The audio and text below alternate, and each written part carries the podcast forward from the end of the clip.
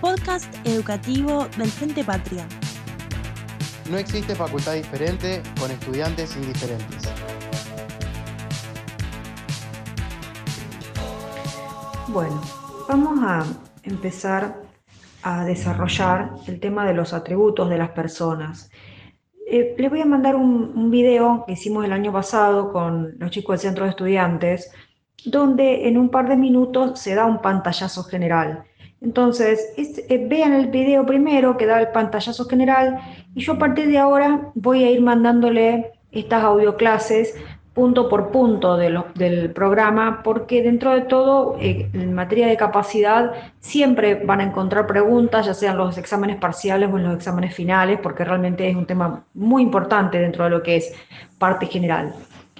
Nosotros eh, terminamos la parte de, persona humana en cuanto al comienzo, el fin de la persona humana, vimos los lineamientos generales de persona jurídica, y a partir de ahora se empiezan a analizar los atributos, los atributos de las personas que son la capacidad, el nombre, el domicilio, el estado.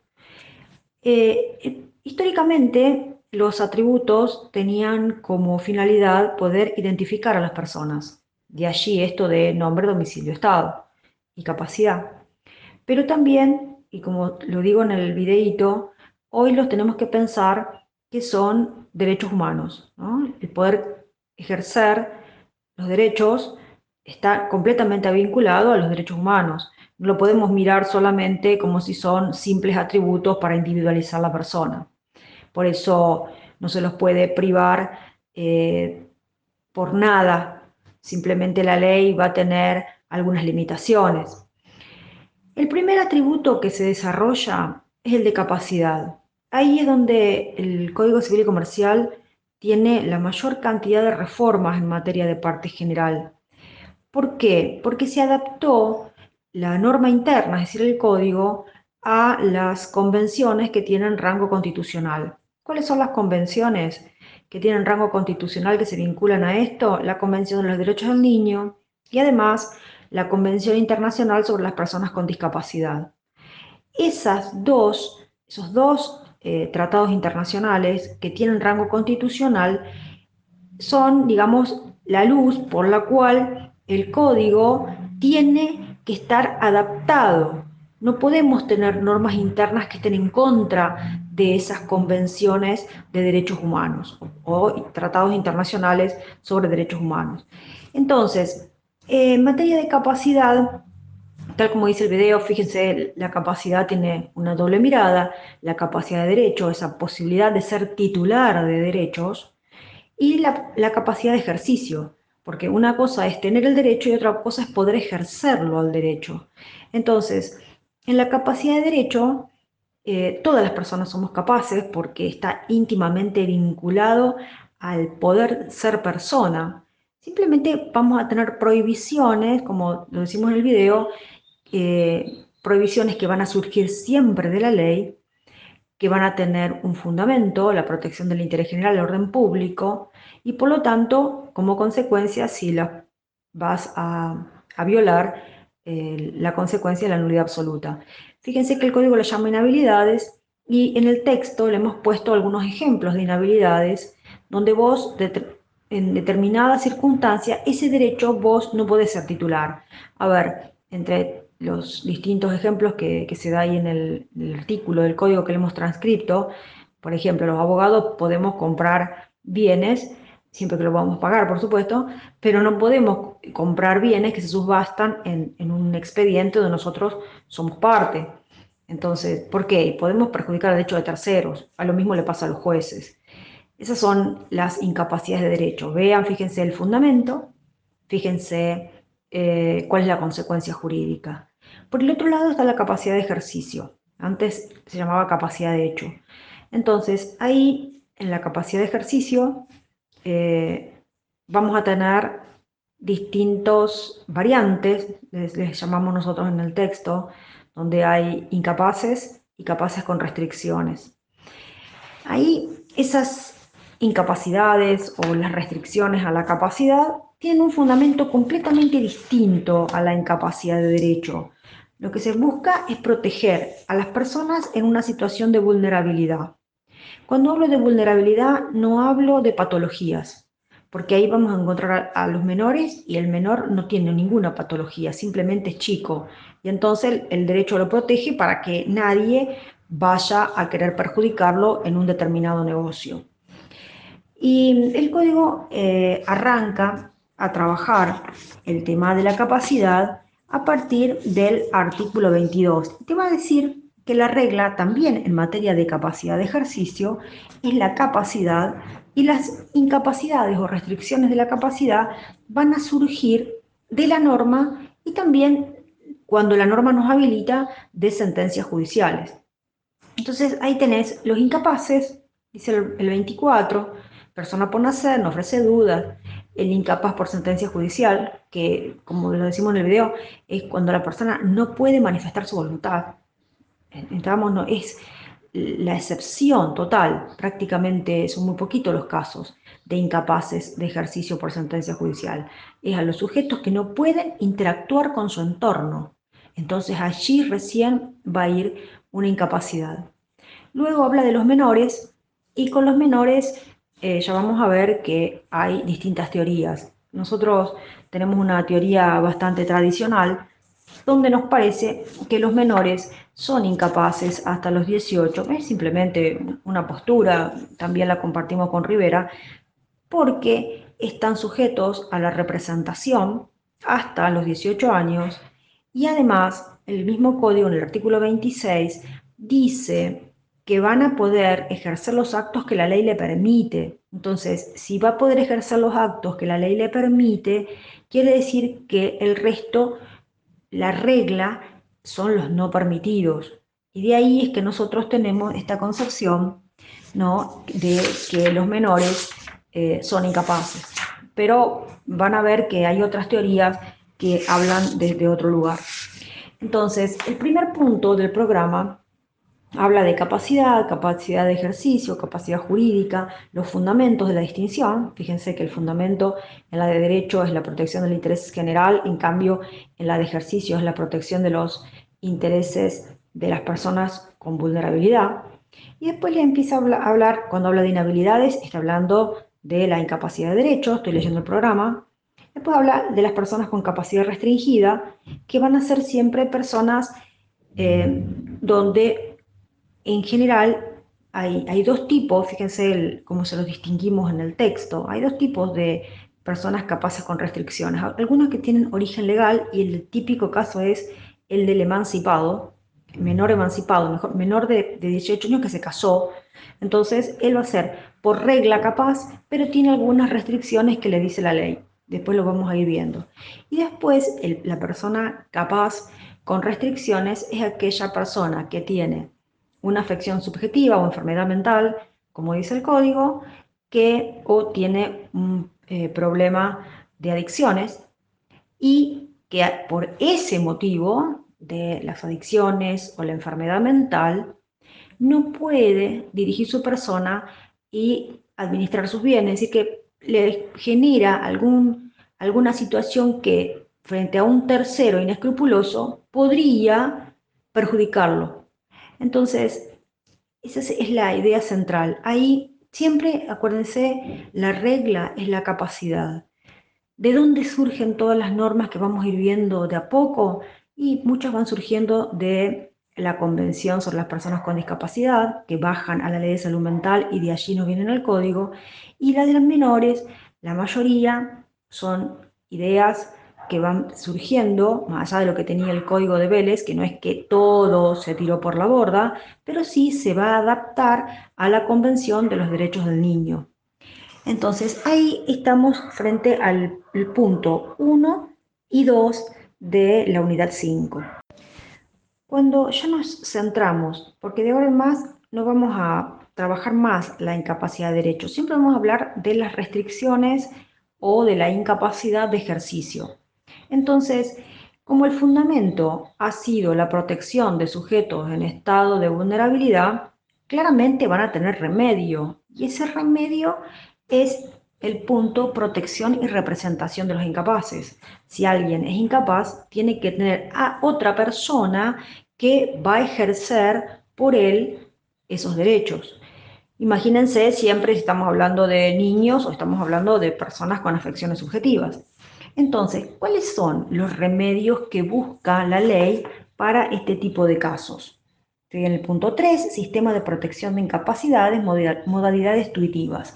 Las tres maneras pueden ser la representación, la asistencia y los apoyos. Esas son las tres formas que tiene, que trae el ordenamiento normativo para resolver estas incapacidades o capacidades con restricciones. La más potente, por decirlo de alguna manera, es la representación. ¿Qué es la representación? Ahí nosotros le damos un concepto que está completamente vinculado a la representación, a la teoría general de la representación que vamos a ver después cuando vemos acto jurídico, ¿no? Pero fíjense lo que les dice, que existe representación cuando una persona recibe, transmite a otra, que va a ser un tercero, una declaración de voluntad en nombre por cuenta de otra que es el representado. Y sobre él van a recaer las consecuencias. Imagínense un padre, un padre que representa a su hijo en el momento de celebrar un negocio jurídico. Eh, tiene que ver el artículo, ¿no? donde habla el artículo 100, que las personas incapaces ejercen por medio de los representantes los derechos, pero tienen que saber algo. Si bien el padre representa al hijo, esta representación actual es una representación que es flexible, que es gradual. No es que el padre puede hacer lo que quiera y no le va a consultar a su hijo, sino que a medida que el sujeto, si estamos hablando de menores, va creciendo, esa representación también va disminuyendo y además es flexible porque no es lo mismo representar un negocio jurídico a un niño de 4 años que a un adolescente de 16 años, porque el padre tiene que consultar, el, niño siempre puede ser oído, hay algunos principios generales donde está basada hasta la responsabilidad parental y es justamente el derecho del menor a ser oído. Entonces, fíjense que ahí nosotros le ponemos determinados caracteres. Eh, estudienlo, mírenlo, porque se preguntan los exámenes cuáles son los caracteres actuales de la representación, que va a ser legal porque surge de la ley, necesaria porque siempre que hay una incapaz necesita representación, gradual y revisable. Gradual, por lo que yo les decía, a medida que el niño crece, va bajando el nivel de representación y es flexible porque el tema de afecciones subjetivas, el juez va a determinar, bueno, este acto sí está bajo representante, este lo puede hacer solo, por eso tiene una gran flexibilidad. Es proporcional, como le decía, eh, va a ser doble porque el representante, que puede ser el padre o el apoyo en materia de, personas con afecciones subjetivas, eh, siempre va a estar acompañado del Ministerio Público, por eso la representación es doble en este código y en el anterior y además está controlada porque muchísimos actos que son de gran importancia, sobre todo económicos, el juez controla qué hace ese representante. El representante tiene que rendir cuentas. Entonces, esas son las características ¿no? que tiene esta representación. Miren quiénes son los representantes. Y luego también, justamente como decíamos, esta representación es doble. Ustedes van a tener que ver la actuación del Ministerio Público. ¿Qué, vende el Ministerio Público? Fíjense que ahí les contamos de dónde surge el Ministerio Público, qué tipo de órgano es, em, cómo se eligen o se reeligen los del Ministerio Público, de dónde surge. Pero usted tiene que ver el artículo 103, ¿no? Entonces, ¿cómo actúa el Ministerio Público? Fíjense que hay veces que el, el Ministerio Público actúa de forma principal y a veces de forma complementaria. Ese artículo desmenúcenlo cuándo actúa de forma principal, cuándo actúa de forma complementaria.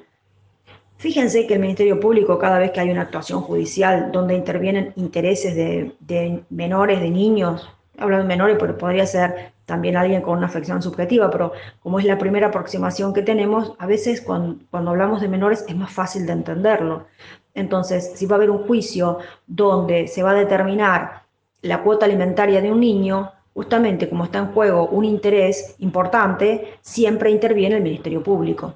miren el artículo, analícenlo, si hay problemas y no entienden algo, les dicen a los ayudantes y hacemos nuevas grabaciones sobre esto.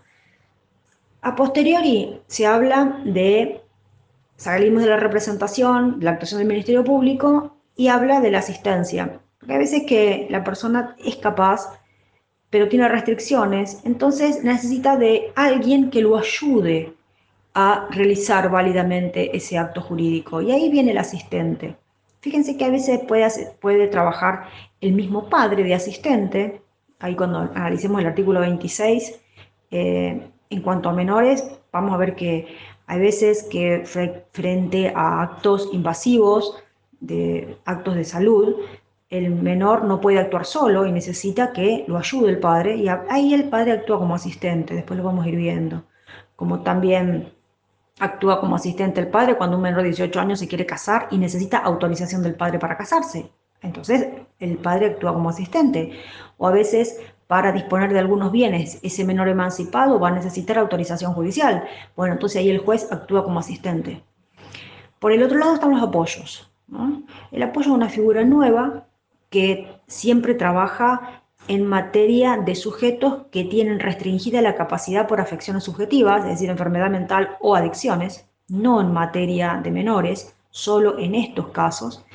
Esta figura del apoyo viene de la Convención Internacional sobre las Personas con Discapacidad, de allí viene esa figura de apoyo, es completamente nueva y es por eso que el código, al ser una institución nueva, les va a dar un concepto de apoyo en el artículo 43.